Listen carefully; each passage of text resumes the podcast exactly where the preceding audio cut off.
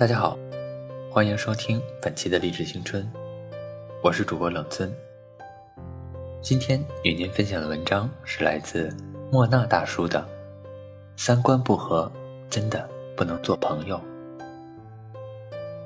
越来越觉得，快乐分享错了人，就成了炫耀。你运动两个小时，浑身舒畅，想着下次叫上谁谁谁一起。结果，他们说，你不过是在健身房浪费钱，身材还不是那样。你用辛苦工作攒下来的钱，出去度假，看到外面世界的精彩，结果，他们说你是土豪任性，花钱找罪受。你看了一本好书，一时激动，恨不得推荐给身边所有的人，结果，他们说。你装什么文艺？就你有文化。快乐是藏不住的，可是攀比、妒忌，让原本的心情变了味道。就像精心做好了的饭菜，却没有爱吃的人品尝，放久了，凉了，它的味道都不对了。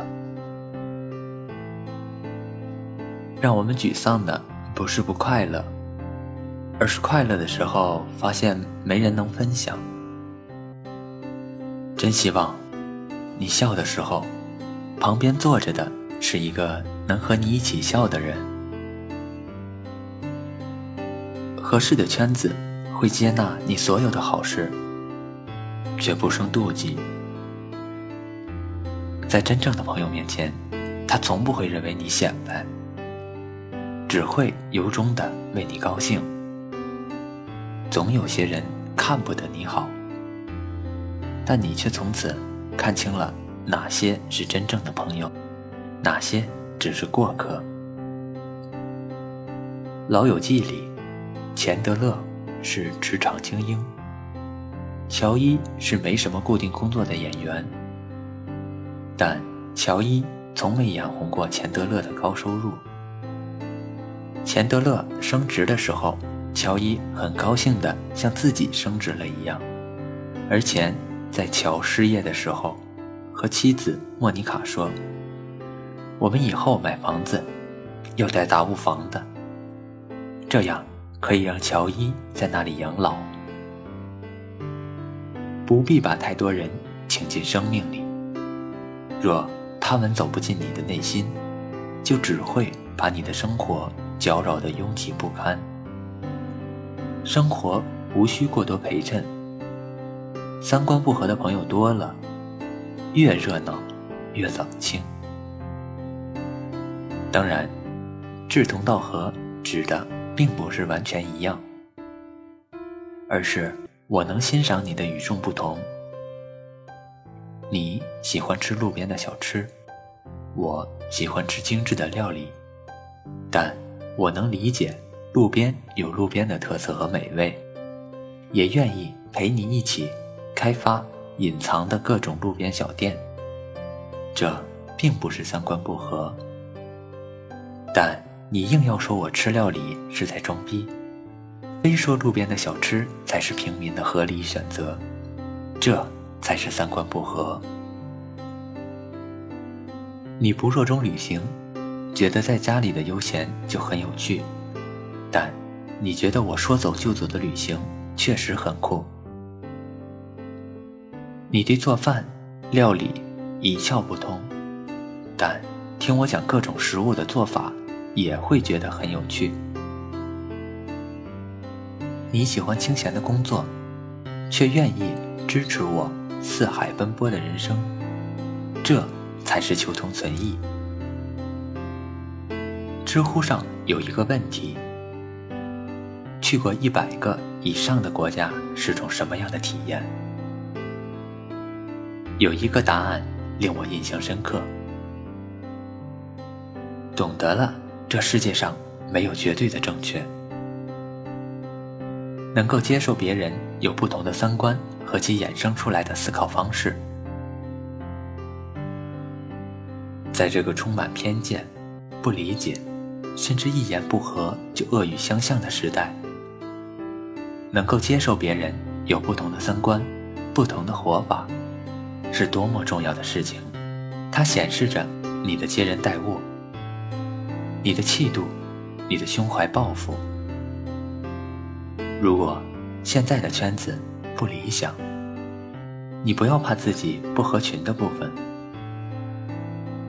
前两天，我和来餐厅探店的一个编辑聊天，他说，有一次他采访完一个很欣赏的店主，深夜才写完稿，心情还很开心激动，迫不及待地跟一位朋友打电话。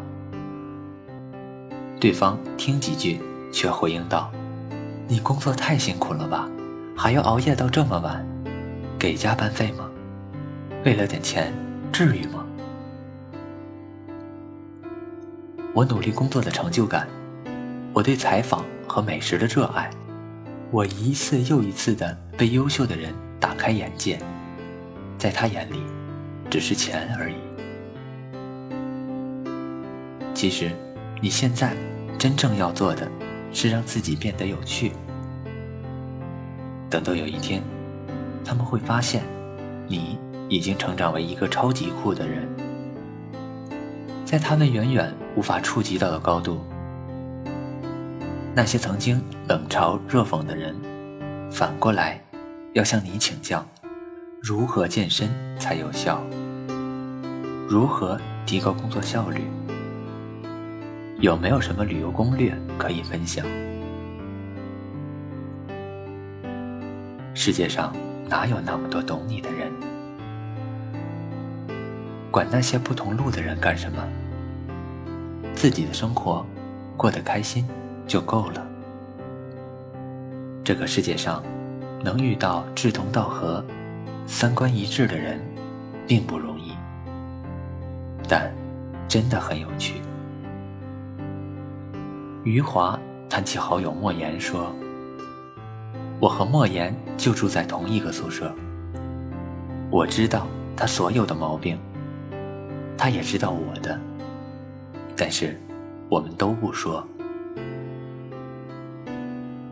三毛与荷西的结合，是彼此都希望与对方结伴而行的结果。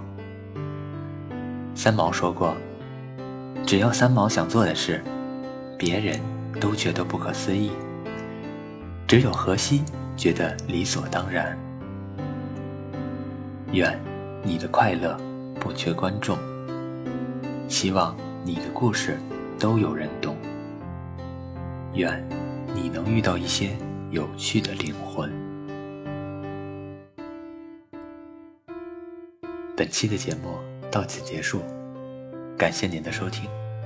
如果您想和我沟通，欢迎在下方留言，或者关注微信公众号“励志青春路”，路是道路的路。我们下周二见。